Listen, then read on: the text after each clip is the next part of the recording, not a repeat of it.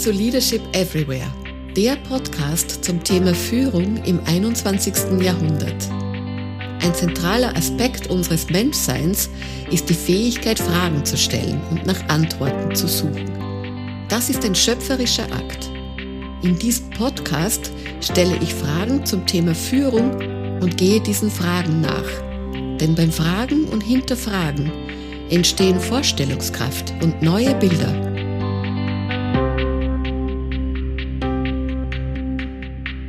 Dies ist die Folge 7 und heute geht's um Macht. Was ist Macht? Was macht die Faszination von Macht aus? Wie gehen Sie persönlich um mit Macht? Normalerweise beende ich eine Podcast-Folge mit einem passenden Bomo.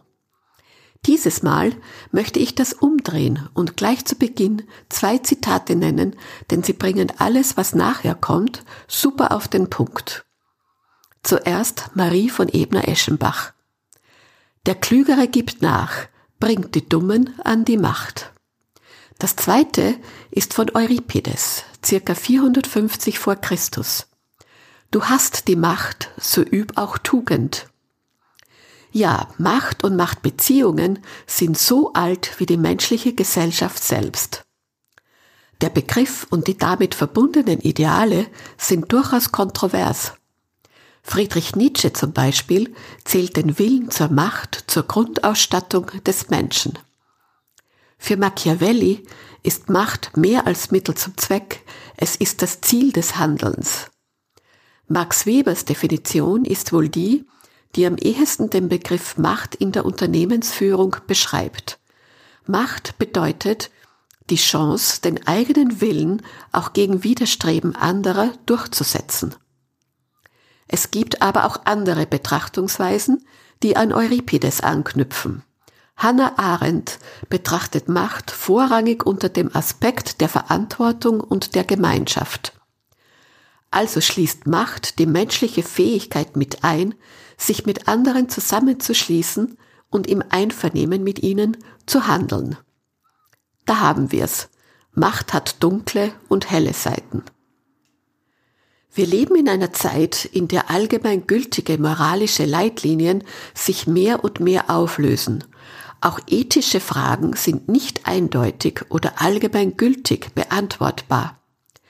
Denken Sie nur an die Flüchtlingsproblematik. Hier streiten sich Verantwortungsethik und Gesinnungsethik. Gut und Böse sind nicht klar unterscheidbar. Jeder ist heute gefordert, viele Dinge nach einem eigenen Wertekanon zu entscheiden, und das schafft große Verunsicherung. Das erklärt auch, warum viele Menschen Populisten auf den Leim gehen, weil diese die Welt in Gut und Böse einteilen und für sich in Anspruch nehmen, im Besitz der Wahrheit zu sein. Diese vermeintliche Erkenntnis hat etwas Geheimnisvolles an sich, etwas Undurchschaubares, das erklärt die Faszination, die diese Menschen ausüben. Ich habe mich für die heutige Folge mit verschiedenen Blickwinkeln auf Macht beschäftigt, die dunkle und die helle Seite und die dunkle und die helle Triade der Macht. Die entsprechenden Literaturhinweise gibt es in den Show Notes. Macht ist etwas Zwiespältiges. Ich lasse diese Gegensätze in die heutige Folge einfließen, um das Thema Macht für Sie im Business transparent zu machen und zu enttabuisieren. Jeder Mensch ist in irgendeiner Form mit Macht konfrontiert. Die Einstellung zur Macht und der Wille zur Macht ist aber höchst unterschiedlich ausgeprägt. Ob man Macht positiv oder negativ gegenübersteht, hängt stark vom eigenen Wertesystem ab. Zum Beispiel, wenn Geld, Status, Ruhm stark ausgeprägte Werte sind, wird Macht zur Erreichung dieser Ziele als positiv eingeschätzt. Menschen, für die diese Dinge wichtig sind, verfolgen meistens offen und recht pragmatisch ihre Machtansprüche. Andererseits gibt es auch Menschen, die Macht und Machtstreben skeptisch gegenüberstehen oder ganz offen ablehnen. Oft sind das Menschen, für die Solidarität, Kooperation und Sinn starke Werte sind. Ich möchte heute dafür plädieren, dass Machtstreben nicht im Widerspruch zu diesen Werten steht, sondern sogar nötig ist, um sie durchzusetzen. Die Ablehnung von Macht bringt sie nämlich nicht zum Verschwinden. Es wird dadurch nichts besser. Eher führt dies dazu, dass das Terrain kampflos den Machtmenschen überlassen wird. Der Wille zur Macht ist nicht schlecht per se. Im Sinne der Philosophie meines Podcasts geht es um den verantwortungsvollen Einsatz von Macht. Ich denke nämlich, dass Leader machtfähig sein müssen und diese Befähigung entwickeln sollen. Unter machtfähig verstehe ich ein realistisches Verhältnis zur Macht, das sowohl Sieg als auch Niederlage einschließt und den Einsatz von Macht für konstruktive Lösungen nützt. Wenn man so will, also um die helle Seite der Macht.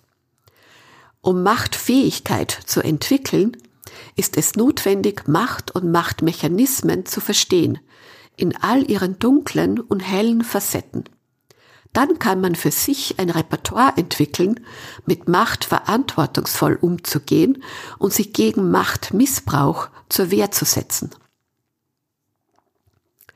Kommen wir zurück zur dunklen und hellen Triade der Macht.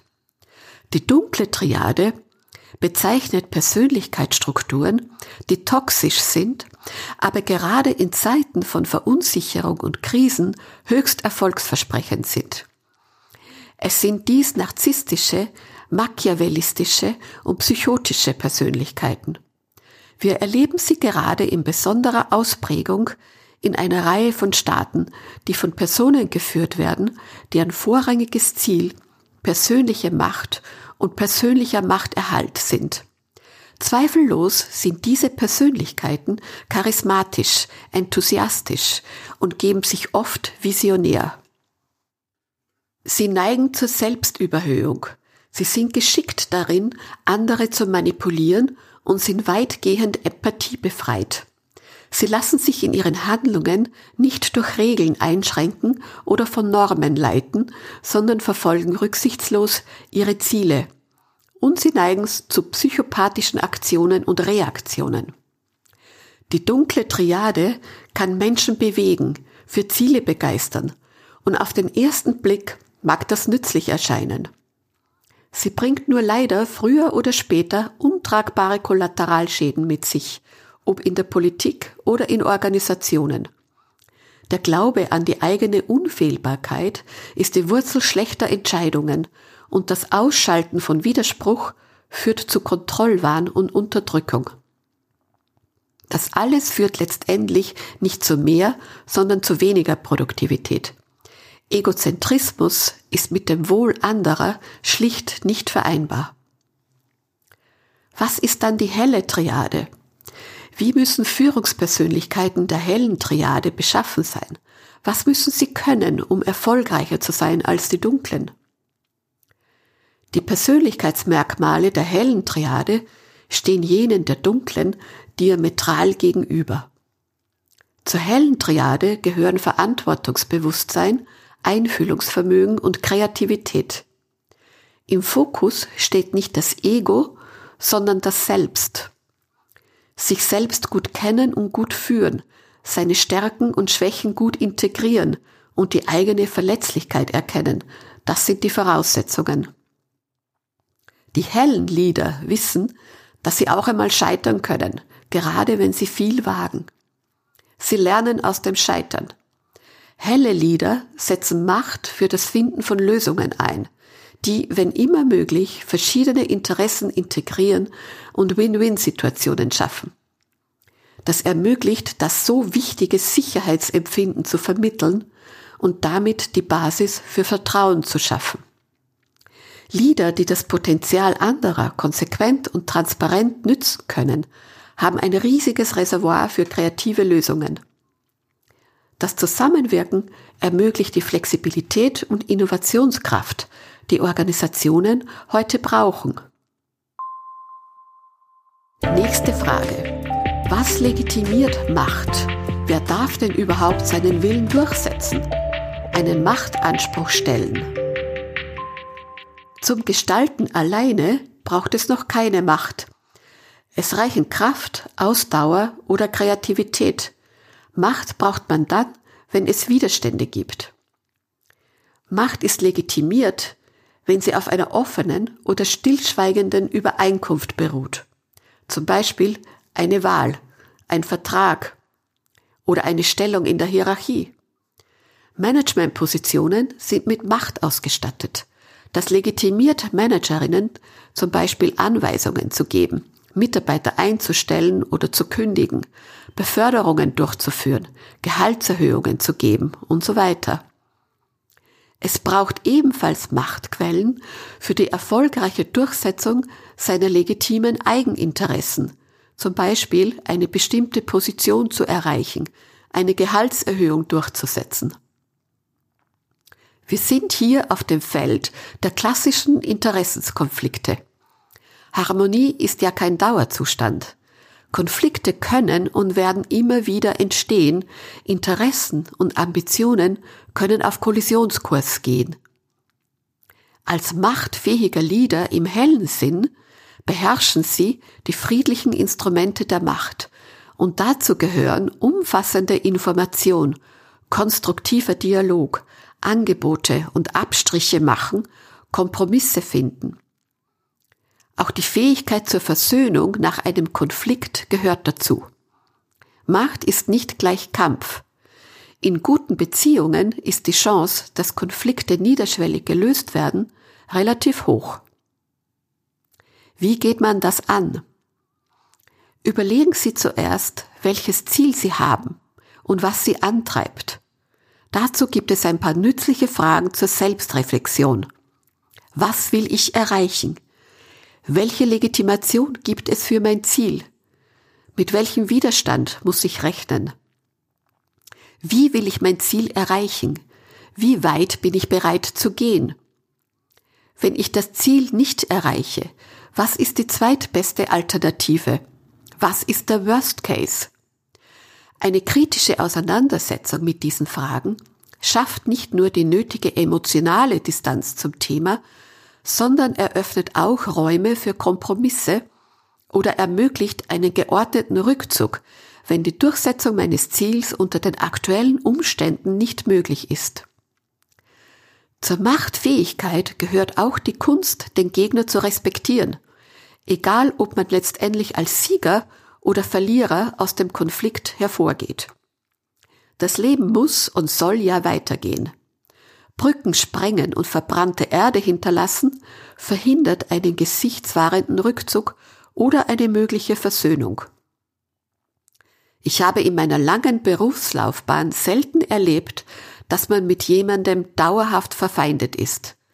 Und übrigens auch dauerhaft verbündet gibt es im Berufsleben sehr selten. Wie kann ich mich wehren, wenn ich jemandem gegenüberstehe, der mit friedlichen Mitteln nichts am Hut hat? Wie kann ich mich gegen Machtmissbrauch wehren? Welche Machtquellen habe ich zur Verfügung? Machtmissbrauch entsteht, wenn ein Machtverhältnis gegen seine Bestimmung ausgeübt wird, wenn es asymmetrisch nur dem Machthaber nützt. Sich dagegen aufzulehnen, kann unbequeme Folgen haben. Bullying, Mobbing, Anschwärzen, Rufschädigung, psychischer Druck und so weiter sind häufige Gegenreaktionen. Man bekommt es mit dem Arsenal der dunklen Triade zu tun. Wenn das passiert, ist kühles strategisches Abwägen angesagt. Das heißt, seine eigene Waffenkammer überprüfen und die Chancen und Risiken des Machtkampfes genau abzuwägen.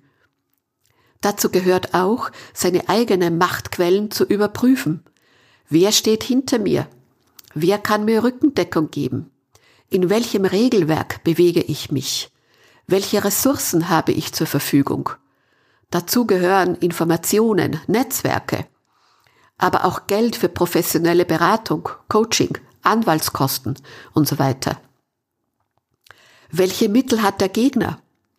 Ebenso wichtig ist es, seine psychische Verfassung zu überprüfen. Kann ich es durchstehen, wenn es so richtig schmutzig wird?